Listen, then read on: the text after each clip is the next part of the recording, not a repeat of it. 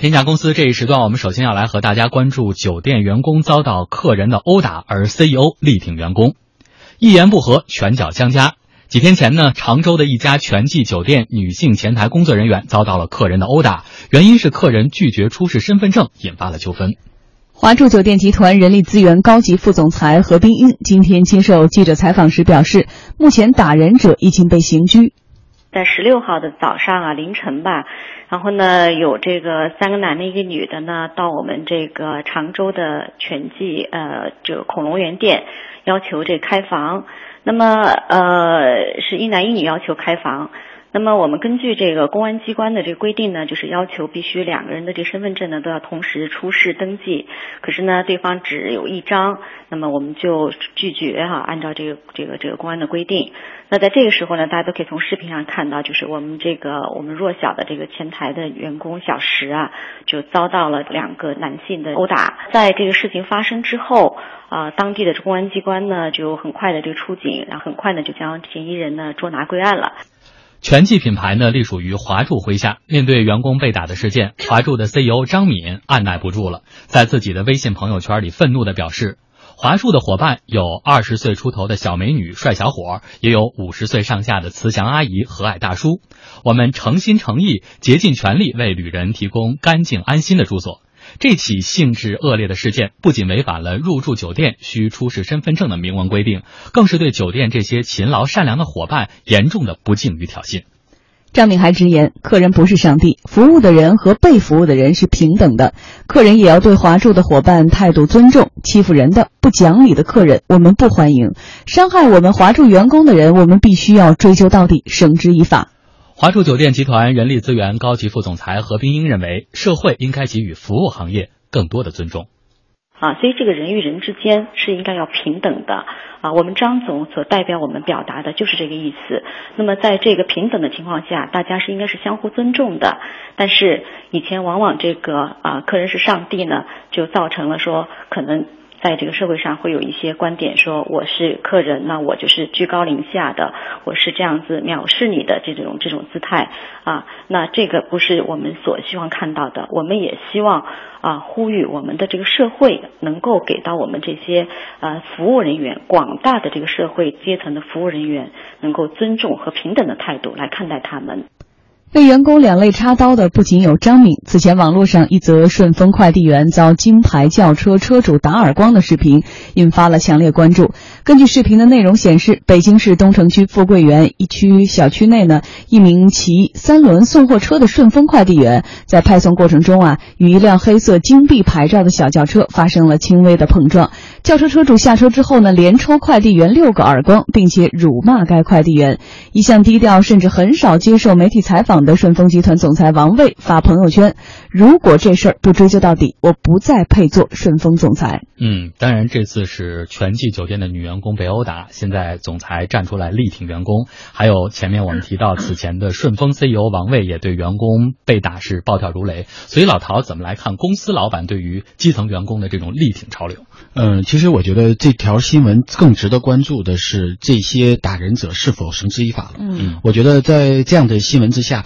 我觉得我们最先看到的就是，如果呃一个员工为了维护自己的公司的规定而受到了不公正的待遇，我觉得这个不公正的待遇就应该受到法律的制裁。嗯，所以我很希望能够看到这些打人者被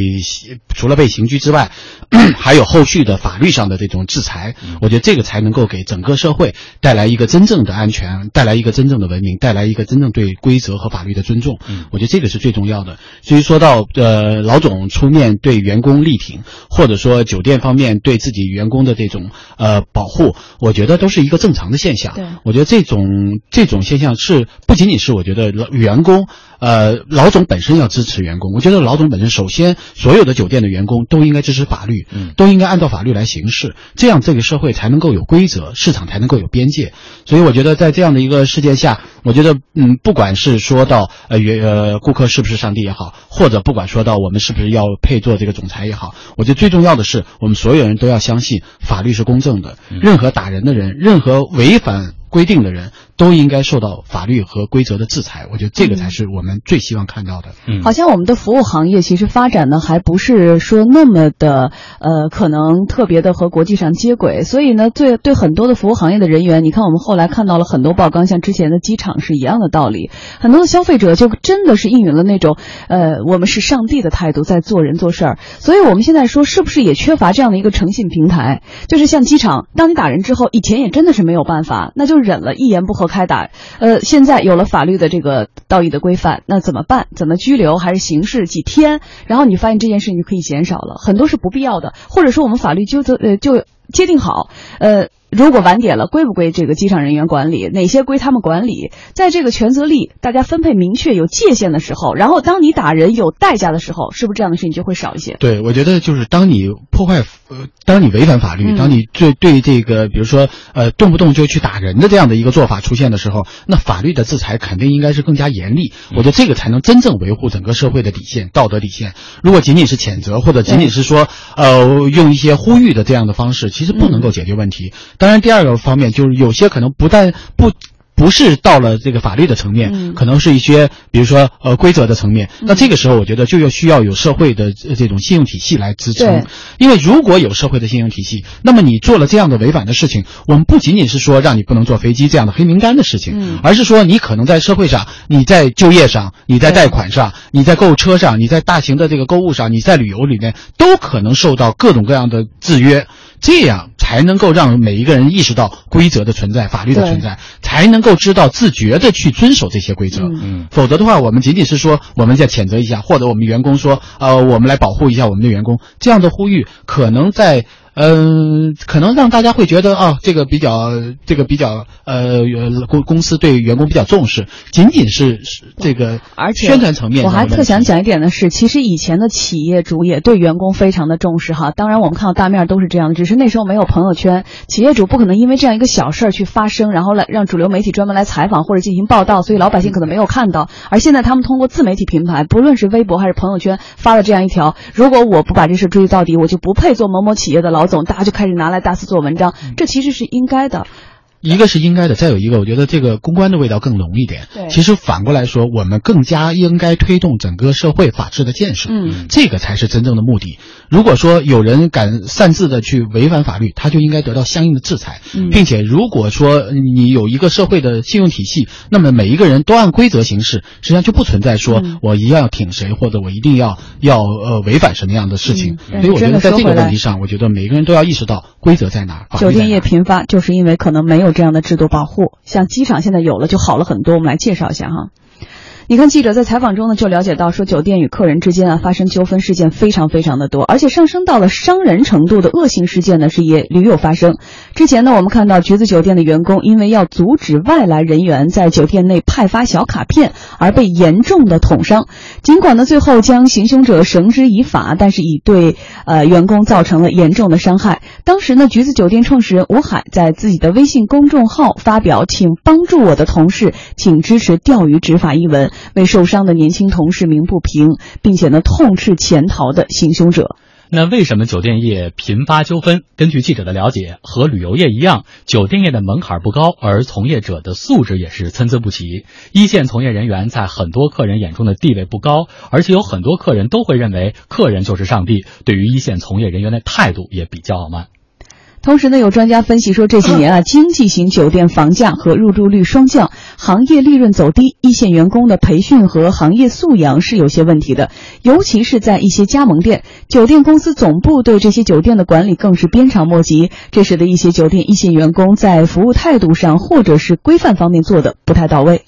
然后在呃艺术方面、沟通方面，可以呃进一步掌握一些沟通的艺术，也有助于帮助客人改正一些错误的想法或者一些做法。这也是我们住宿行业自身的一个检查，有待于我们进一步的提升。嗯，你看前面老陶说到了这个问题，其实关键的节点就在于，其实法治社会大家都应该有这种规则意识，而如果你一旦违反了规则的话，就必将会受到法律的这种惩罚。呃，另外一方面，回到这件事情本身，其实谈到这件事儿，大家就会在想，为什么酒店业会频频发生这种纠纷？所以无外乎到底是客人的问题，还是酒店管理缺失的问题？这可能是当事方这两方的问题啊。一方面，刚才我们前面谈到了，大家在传统的固化的观念当中认为顾客就是上帝。当然这些年我们不怎么说了。你看，在外国，在美国，他一般不说顾客是上帝，他说顾客永远是对的。但是不管怎么说，它其实只是一种普通的营销手段而已。所以，老唐，你觉得我们怎么作为普通的